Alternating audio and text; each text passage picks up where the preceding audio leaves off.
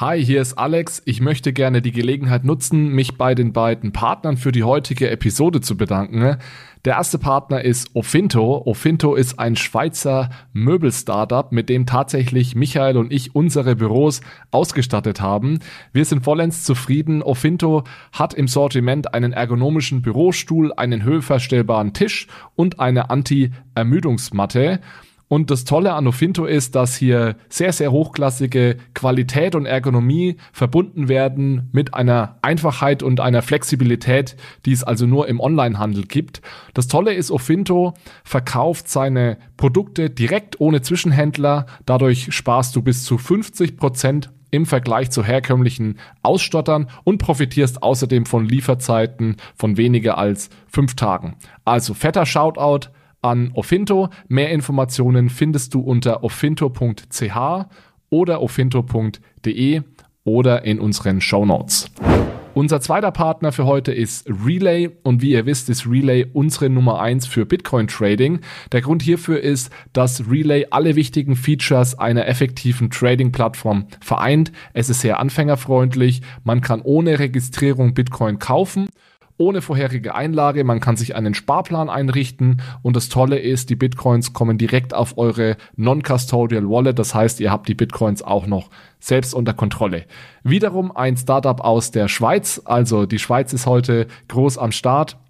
Wenn du auch mit Relay Bitcoin kaufen möchtest, dann kannst du hierfür entweder dem Link in den Show Notes folgen oder du nutzt den Referral Code ROCK, R-O-C-K. Dann kannst du nämlich bei den Relay-Transaktionsgebühren 0,5% sparen und uns gleichzeitig bei Bitcoin, Fiat und Rock'n'Roll unterstützen. Herzlichen Dank nochmal an Relay und Ofinto.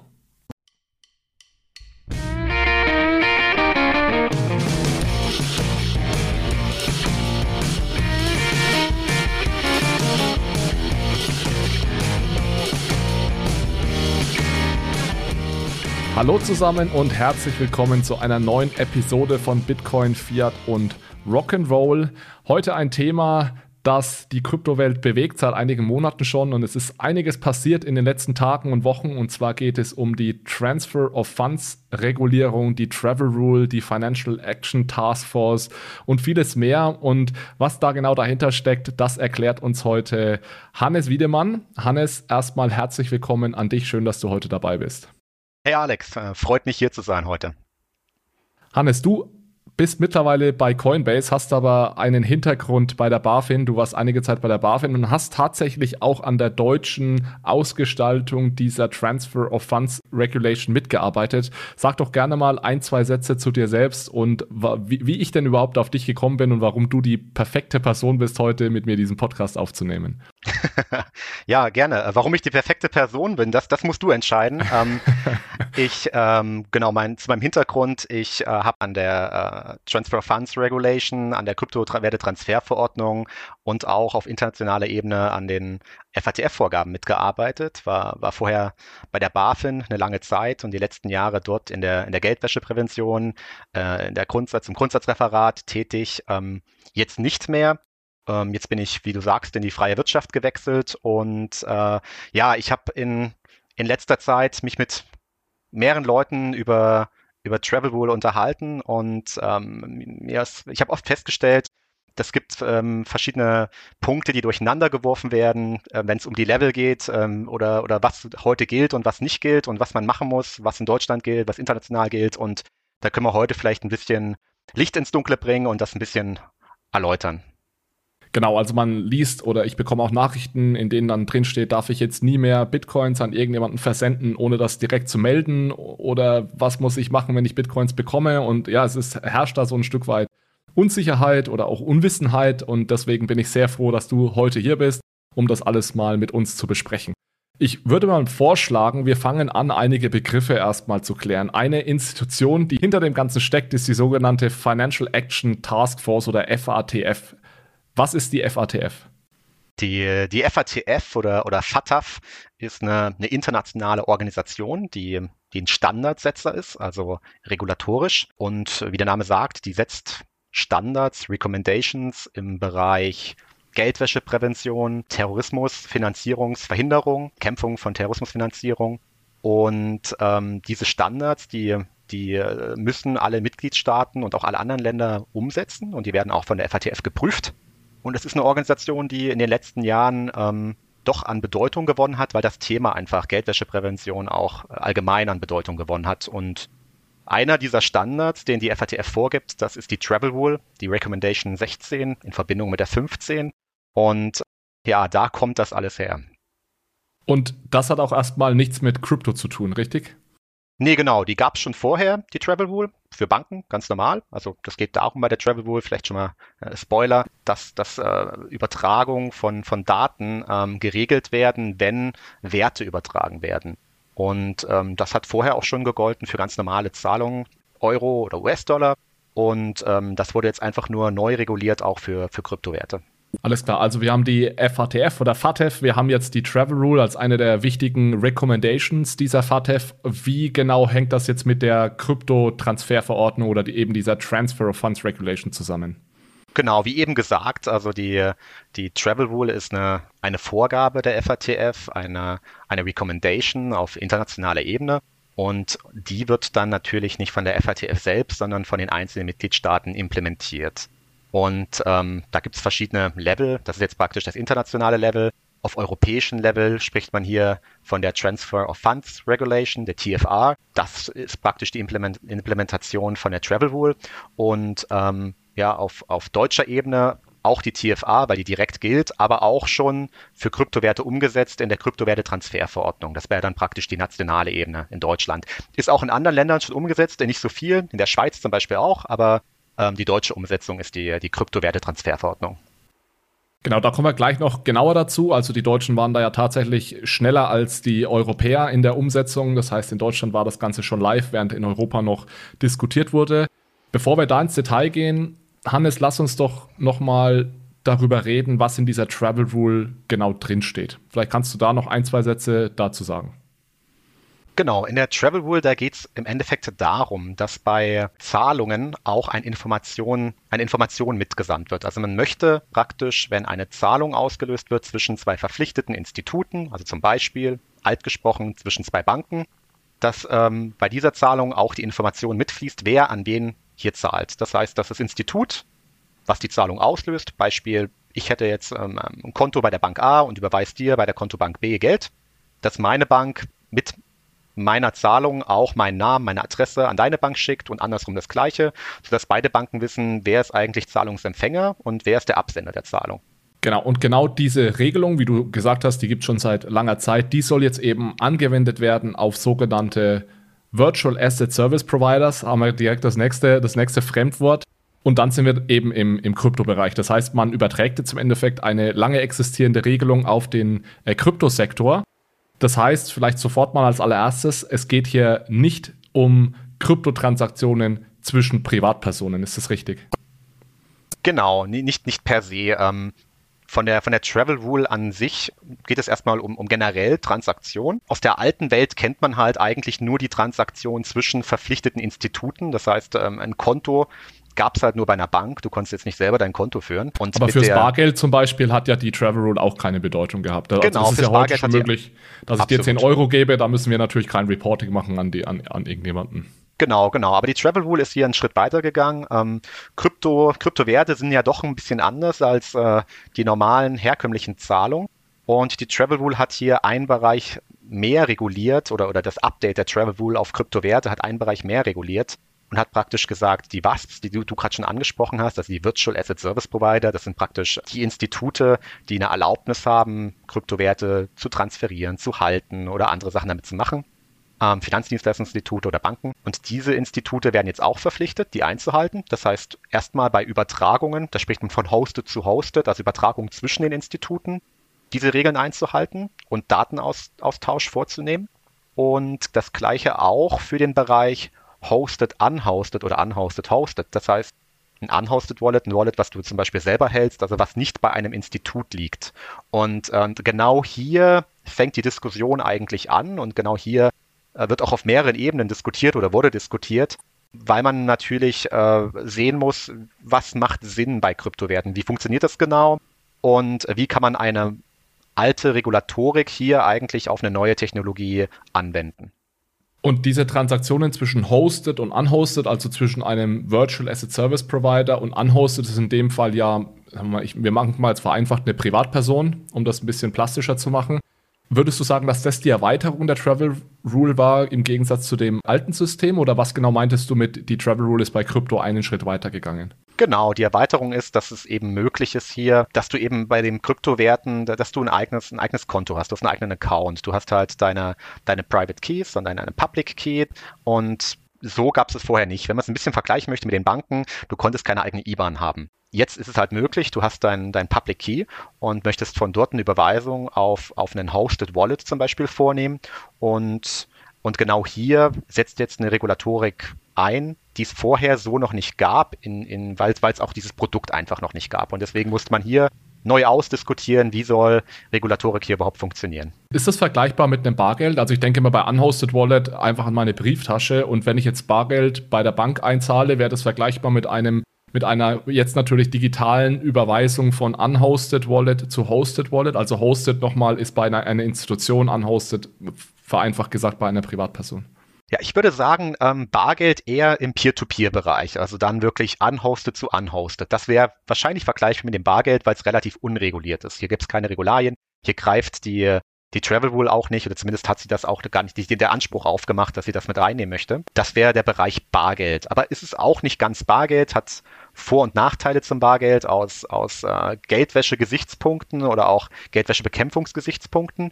Zum einen gibt es hier die Möglichkeit, Zahlungen zu verfolgen, die es beim Bargeld so nicht gibt. Auf der anderen Seite ist es halt auch sehr einfach, große Beträge sehr schnell global zu verschicken, was beim Bargeld auch nicht so möglich ist. Das Bargeld kann man halt weitergeben, aber es muss man transportieren. Und ein Bargeld von einem Kontinent auf den anderen in großen Summen schnell zu verschicken, das, das ist relativ schwierig. Aber die Banken müssen ja zum Beispiel auch nachvollziehen, wo Geld herkommt, wenn jetzt jemand größeres Summen Bargeld äh, einzahlt. Also das ist vielleicht dann doch vergleichbar mit der, also sind es dann auch dieselben FATF-Regeln, die dann auf Bar, größere Bargeldeinzahlungen äh, angewendet werden? Das ist nicht die, die Transfer of Funds und das ist auch nicht die, die Travel Rule, aber ja, also es gibt natürlich noch ganz viele andere regulatorische Maßgaben, die Banken einhalten müssen ähm, aus Geldwäschepräventionspunkten, die die FATF auch äh, meistens vorgibt und Bargeldeinzahlungen sind da auch betroffen, das stimmt. Okay. Jetzt habe ich es verstanden. Also konzeptionell ist es eventuell vergleichbar mit einer Bargeld, also eine, nochmal, ich mache es nochmal, damit ich, äh, deutlich ist, was ich meine. Eine Überweisung von einer unhosted Wallet zu einer hosted Wallet ist eventuell konzeptionell vergleichbar mit einer Bargeldeinzahlung bei einer Bank. Aber dadurch, dass wir jetzt im digitalen Raum sind, ist natürlich im digitalen Raum jetzt diese Travel Rule und Transfer Fund Regulation, die auf eine Bargeldeinzahlung nicht angewandt werden würde. Und deswegen kann man sagen, diese Travel Rule würde jetzt, wurde jetzt eben erweitert in, in dem Crypto-Space, weil ich jetzt plötzlich digital von unhosted Wallets, das heißt von digitalen Brieftaschen, zu einer Institution wie einer Bank oder eben einer, einer Börse wie Coinbase und so weiter Zahlungen tätigen kann. Ja, das, man, man kann so sagen, im weitesten Sinne ist es vergleichbar. Wie gesagt, es gibt ein paar Unterschiede, aber als, als, als Kopfbeispiel auf jeden Fall. Gut, dann lass uns noch mal eine Ebene tiefer gehen. Es gab ja jetzt diese Regeln, dass diese Hosted zu Unhosted Wallet, also genau das, was jetzt neu ist in der Transfer of Funds Regulation, dass da gewisse Verpflichtungen einhergehen, eben mit den Betreibern der Hosted Wallets, also mit den Virtual Asset Service Providern. Was genau müssen die beachten? Also vielleicht, um das nochmal in die drei Teile zu teilen. Ähm, für den Bereich Peer-to-Peer, -Peer, also Transaktionen zwischen Privatpersonen, ist nichts zu beachten. Für den Bereich Hosted, Hosted, das heißt ein verpflichtetes Institut, was praktisch eine Erlaubnis hat, ist ein, ist ein Finanzdienstleistungsinstitut, hat ein Konto eines Kunden und dieser Kunde überweist an ein Konto eines anderen Kunden eines anderen Instituts. Hier muss, so gibt die FATF oder die Travel das vor, hier muss äh, ähnlich wie im Bankenbereich praktisch ähm, eine Information mitgesandt werden neben dieser Zahlung. Wer ist der, der Empfänger der Zahlung oder wer ist der, der Auslöser der Zahlung, Klarname, Adresse etc. Und für den dritten Bereich, unhosted, hosted, hier gibt es eine große Diskussion. Die FATF ähm, schreibt hier, gibt eine Guidance, ähm, es gibt ein, ein, Dokument, das ist die, die Virtual Asset Guidance der FATF. Und hier, wie der Name schon sagt, Guidance, werden so ein paar Hinweise geben, wie man das machen kann. Da werden verschiedene Vorschläge gegeben. Der eine Vorschlag wäre, dass man genauso das anwendet wie, wie bei den anderen Transaktionen auch, dass man praktisch sagt, im Unhosted-Hosted-Bereich guckt man auch, wer steht praktisch hinter diesem Unhosted Wallet und ähm, schnappt sich diese Information. Natürlich kann man hier die Information nicht austauschen, weil auf der anderen Seite kein Verpflichteter steht. Das heißt, hier wäre dann anzuwenden so, dass man sagt, ich frage meine Kunden zum Beispiel, ähm, von wem er diese Zahlung bekommen hat. Das ist eine Möglichkeit, diese Guidance zu lesen oder es ist ein, ein Hinweis, wie man das umsetzen könnte. Ähm, äh, auch nochmal Spoiler, da sprechen wir bestimmt gleich nochmal drüber. In Deutschland in der Implementierung der, der Travel Rule wurde das anders gelöst aus praktischen Gesichtspunkten, weil es auch aus meiner Sicht ähm, viel besser funktioniert, wie es hier gelöst wurde, als, als wenn man das so machen würde. Ich meine, wir können das ja direkt mit reinnehmen. Das, was du gerade beschrieben hast, war, soweit ich das verstehe, der europäische Vorschlag oder der ursprüngliche europäische Vorschlag, dass sich, dass sozusagen diese Virtual Asset Service Provider oder die Hosted Wallet Betreiber, ich nenne jetzt, mache jetzt mal einen Namen dazu, damit es einfacher ist, Coinbase, Kraken und so weiter, wenn jemand von einer unhosted Wallet, also von meiner privaten Wallet, wenn ich dort Kryptos einzahlen möchte, sind die verpflichtet, genau zu überprüfen, äh, wo das herkommt.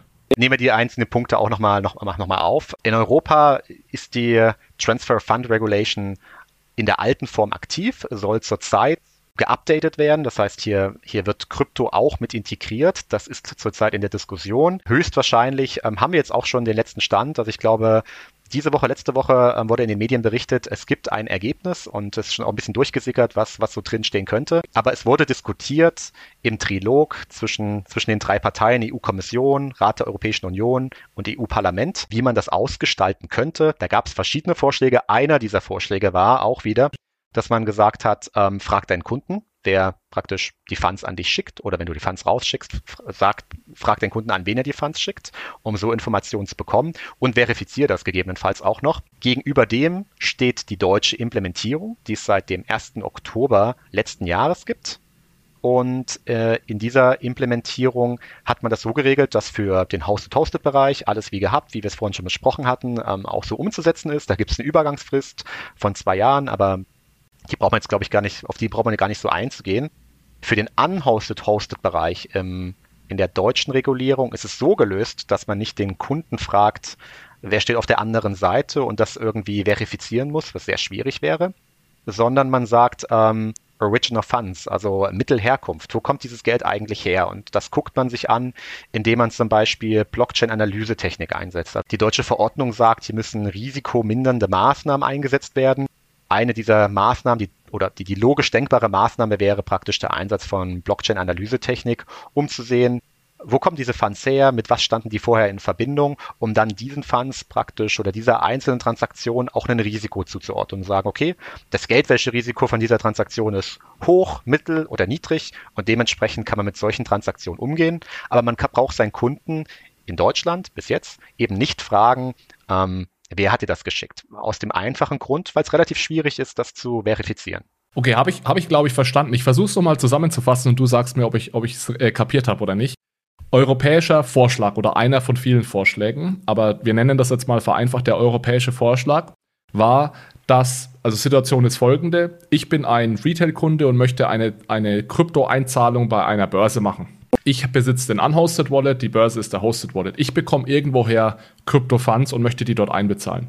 Mein Problem ist, es kann sein, dass ich die über eine Decentralized Exchange bekomme. Ich habe keine Ahnung, wo das herkommt. Das heißt, für mich ist es extrem schwer, irgendwie nachzuvollziehen oder auch zu verifizieren in irgendeiner Art und Weise, wo das herkommt. Und genauso ist es dann natürlich auch für Coinbase, Kraken und diese Kryptobörsen extrem schwer nachzuvollziehen, wo das herkommt. Und das, die können mich zwar fragen und ich sage, ich bekomme das von der DEX, aber mehr kann ich dazu auch nicht sagen. Und das ist so das Problem mit dem europäischen Vorschlag, dass man sagt, man verpflichtet die Börsen, das wirklich verifizierbar nachzuweisen. Und deswegen hat, haben die Deutschen gesagt, anstatt dass wir so eine Verpflichtung da einbauen, das wirklich verifizierbar nachzuweisen, schauen wir doch eher, wo kommen diese Funds her. Weil was man ja doch ein Stück weit machen kann, ist, selbst wenn das von der DEX kommt, kann man ja dank der Blockchain nachvollziehen, was ist denn die Historie dieser Funds? Kommen die vielleicht irgendwie von einer geblacklisteten Adresse oder so? Sind das eventuell problematische Coins oder sind das äh, saubere Coins?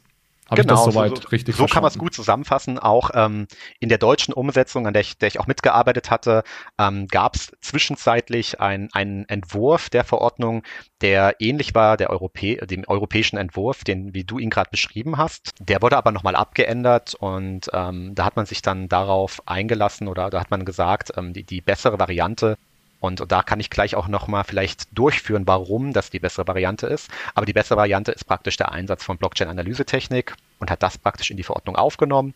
Und auf der europäischen Seite, genau wie du es gerade beschrieben hast, gab es den Vorschlag der mittlerweile vielleicht sogar raus ist, dass man dass man das so machen müsste, dass man praktisch den Kunden fragt und dann auch diese Daten verifizieren müsste.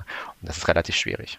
Lass uns noch mal zu dem letzten Punkt, den du gerade genannt hast, zwei Sätze sagen. Wir, wir nehmen jetzt heute am 5. Juli auf und vor ein paar Tagen kam tatsächlich die Meldung, dass äh, man sich da auf europäischer Ebene geeinigt hat auf einen Entwurf. Wir haben den jetzt beide noch nicht studieren können. Aber du hast schon gesagt, wir haben einige Pressemitteilungen gelesen, dass es wohl so aussieht, als hätte man sich da dem deutschen Entwurf tatsächlich angenähert. Genau, also der, ich glaube, äh, die, die Entwurffassung, die oder, oder die, die abgestimmte Fassung jetzt, die im Trilog rausgekommen ist, ist auch noch gar nicht veröffentlicht. Es gibt nur Presseartikel, wie du sagst, dazu. Ähm, zumindest zumindest habe ich ihn nicht gefunden. Aber diese Presseartikel ähm, beschreiben praktisch, dass höchstwahrscheinlich das so aussehen wird, dass für Hosted-Hosted Transaktionen die Travel Rule anzuwenden ist, das heißt Datenaustausch zwischen den Verpflichteten zu ihren Kunden und für unhosted, risikomindernde Maßnahmen ähm, einzusetzen sind. Und das wäre, wenn das auch so stimmt, wie es da steht in der, in der Presseberichterstattung, sehr nah an der, an, an der deutschen Interpretation der Travel Rule. Jetzt wolltest du, und da hatte ich dich unterbrochen, noch kurz sagen, warum dieser deutsche Ansatz deiner Meinung nach der, der bessere ist. Genau, ähm, in, der, in, in, der Praxis muss man ja ein bisschen durchspielen, ähm, wie würde das genau aussehen? Und ähm, es macht natürlich, glaube ich, Sinn, dass Verpflichtete, also grundsätzlich, dass man davon ausgeht, dass Verpflichtete im Kryptobereich ähnlich wie auch im herkömmlichen Altbankenbereich, dass sie ähm, Informationen austauschen können mit einem anderen Institut. In dem, in dem alten Bereich gibt es da Swift als Tool und im neuen Bereich gibt es leider noch kein Tool, aber so ein Tool ist, denke ich, denkbar, dass man das bauen kann, dass man das einsetzen kann und damit praktisch diese Regularien erfüllt und, und dafür sorgt, dass man Transaktionsketten später nachverfolgen kann, um Geldwäschebekämpfung effektiver ähm, ausüben zu können.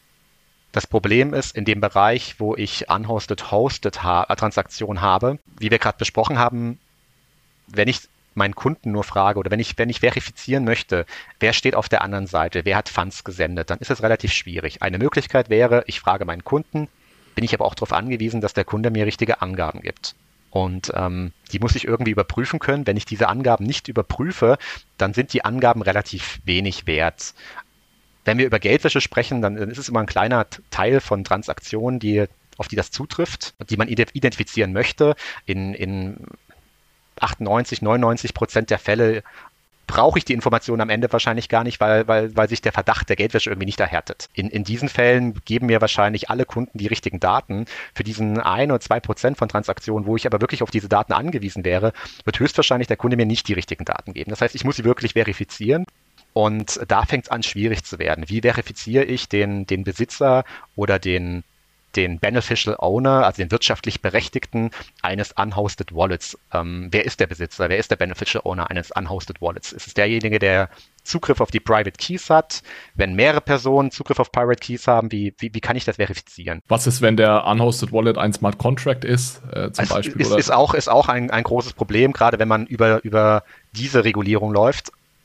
Und, und da kommt man schnell zu dem Punkt und sagt, okay, ich glaube, das ist wahrscheinlich nicht möglich. Aber selbst wenn man sagt, okay, vielleicht ist es möglich und vielleicht ähm, gibt es ganz, ganz smarte Möglichkeiten, wie man auch jemanden verifizieren könnte. Selbst dann gäbe es das Problem, dass man sagt, okay, dann kann man auch einfach das dadurch umgehen, diese Regularien, dass Funds immer über eigene Private Wallets geschickt werden. Dass man sagt, okay, wenn ich praktisch niemanden, von niemanden den Namen nennen möchte, von dem ich Geld bekomme, dann schickt er mir diese Funds doch vorher an mein eigenes Private Wallet. Ich sende die Funds von meinem eigenen Private Wallet an mein Hosted Wallet. Und in dem Moment müsste der Verpflichtete ja nur noch verifizieren, dass ich der Eigentümer meines eigenen Private Wallets bin, was im Zweifel vielleicht gar nicht so schwierig ist. Und ja, dann, dann wäre die Verpflichtung erfüllt, aber der Geldwäscheprävention wäre nicht wirklich geholfen. Und deswegen ist es aus meiner Sicht und äh, ja, äh, im, im, im deutschen, in der deutschen Umsetzung, im deutschen Approach ist es ja auch so umgesetzt worden. Ist es effektiver, wenn man sagt, ich gucke mir einfach an, wo kommen die Funds wirklich her? Also Original Funds, ähm, wie sind die vorher geflossen? Durch welche Wallets sind die geflossen? Sind die mit irgendwelchen illegalen Strömen in Verbindung gekommen? Habe ich hier vielleicht Mixer dazwischen geschaltet? Habe ich andere Sachen, mit denen die irgendwie in Kontakt gekommen sind? Und das können zum Teil noch nicht 100 Prozent, aber zum Teil zumindest ähm, Blockchain-Analyse-Tools leisten. Ja, das ist ein guter Punkt. Ich kann ja tatsächlich diese Regelung, dieser was wir vorhin europäischer Vorschlag genannt haben, ganz einfach umgehen, indem ich sage, ich registriere einfach meinen, mein unhosted Wallet registriere ich einmal bei der Börse und dann mache ich eben diesen Zwischenschritt, dass ich nicht direkt äh, mit die Waffen kaufe von, von, meiner, von meiner Coinbase oder Kraken Wallet aus, sondern einmal kurz über meine eigene unhosted Wallet gehe und dann. Und ja, das, wie du sagst, das hilft, hilft ja nicht wirklich weiter. Während wenn ich wirklich nachvollziehe, wo gehen die Funds hin oder wo kommen sie her, also andersrum ist wahrscheinlich besser, wo kommen sie her, dass ich dann ja ähm, da, da deutlich effektiver bin am Ende. Absolut. Und, und es geht halt darum, wirklich ja, Geldwäschebekämpfung effizient zu machen. Und es gibt eine neue Technologie und diese neue Technologie bringt aber auch neue Möglichkeiten mit sich. Und ich denke, Regulatorik muss sich dem anpassen oder vielleicht auch einfach das Positive aus der neuen Technologie nutzen. Und das Positive wird meiner Meinung nach hier im, in der deutschen Umsetzung der, der Travel Rule auf jeden Fall auch genutzt, nämlich genau für den Fall Unhosted Wallets da wird ein neues Tool benutzt, was mit, mit Blockchain groß geworden ist, nämlich die, die Blockchain-Analysetechnik. Letzte Frage, Hannes. Es gab auch eine heiße Diskussion um eine 1000-Euro-Grenze und um sogenannte Geldwäsche-Verdachtsmeldungen. Kannst du bitte kurz erklären, worum es da genau ging und wo wir da jetzt heute stehen mit diesen 1000-Euro-Grenzen? Ja, gerne. Ähm, vielleicht erstmal Geldwäsche-Verdachtsmeldung. Das sind, das sind Meldungen, die die verpflichteten Institute, also Banken, FIDIs, aber, aber auch Autohändler etc., alle, die verpflichtet sind nach GWG, nach Geldwäschegesetz, abgeben müssen, sobald sich ähm, bei ihnen ein Geldwäscheverdacht ergibt. Das kann aus, aus den, den Kundendaten sich ergeben, im, im Onboarding-Prozess von einem Kunden, im KYC-Prozess, aber auch äh, durch Transaktionen, aber auch zum Beispiel ähm, hier bei der, beim, beim Einzahlen von, von Geldern auf Konten. Und solche Geldwäscheverdachts Momente, die werden praktisch an die FIO, Financial Intelligence Unit, gemeldet. Das ist auch eine Vorgabe der FATF. Eine FIO gibt es also praktisch fast in jedem Land. Bei uns ist die beim Zoll angesiedelt und da müssen die Institute so eine Meldung abgeben und ähm, diese FIO hat dann die Zuständigkeit, diese Meldungen zu sammeln, aufzuarbeiten, ein bisschen zu clustern und dann an die Staatsanwaltschaft abzugeben. Und dann können dort Ermittlungen aufgenommen werden und ja, an einem Punkt in dem Prozess der, des Updates der europäischen ähm, Transfer Funds Regulation ähm, gab es mal einen Passus, der sagte, dass praktisch bei Unhosted Wallet Transaktionen immer eine Geldwäsche-Verdachtsmeldung abgegeben werden sollte, sobald diese 1000 Euro an Gegenwert überschreitet. Und ähm, ja, ich glaube, das ist in der, in der Kryptoszene auf großen Widerstand gestoßen. Da gab es einen großen Aufschrei ähm, so, ich, so wie ich es gelesen habe und verstanden habe, ist genau diese 1000 Euro Grenze für Geldwäsche-Verdachtsmeldungen jetzt auch wieder raus. Aber wie gesagt, äh, mal gucken, mal gucken, wenn es wirklich veröffentlicht wird. Ja, und das wäre ja auch tatsächlich deutlich über die Regelungen im alten System hinausgegangen, weil wenn ich dich jetzt richtig verstanden habe, ist ja ansonsten Geldwäsche-Verdachtsmeldung eben immer dann, wenn tatsächlich ein Verdacht vorliegt und nicht äh, pauschal bei jeder einzelnen Transaktion über 1000 Euro, richtig? Absolut, genau. Okay. Gut, dann haben wir das auch nochmal geklärt, weil das war, wie du sagst, ein heißer, heißer Punkt. Wir, wie gesagt, haben den finalen Entwurf noch nicht gesehen. Das heißt, wir werden da vielleicht sogar in der nächsten News-Episode dann das, dieses Thema nochmal kurz anschneiden. Aber Hannes, du warst heute definitiv eine sehr große Hilfe für uns, um hier mehr Klarheit reinzubringen. Du hast da einen super Überblick. Deswegen herzlichen Dank nochmal, dass du dir die Zeit genommen hast, uns hier heute aufzuklären. Wir bedanken uns wie immer bei unseren Sponsoren Relay und Ofinto und dann wünsche ich noch einen schönen Tag. Hannes, dir nochmal herzlichen Dank und dann bis zum nächsten Mal. Auf Wiedersehen. Vielen Dank von meiner Seite. Ciao.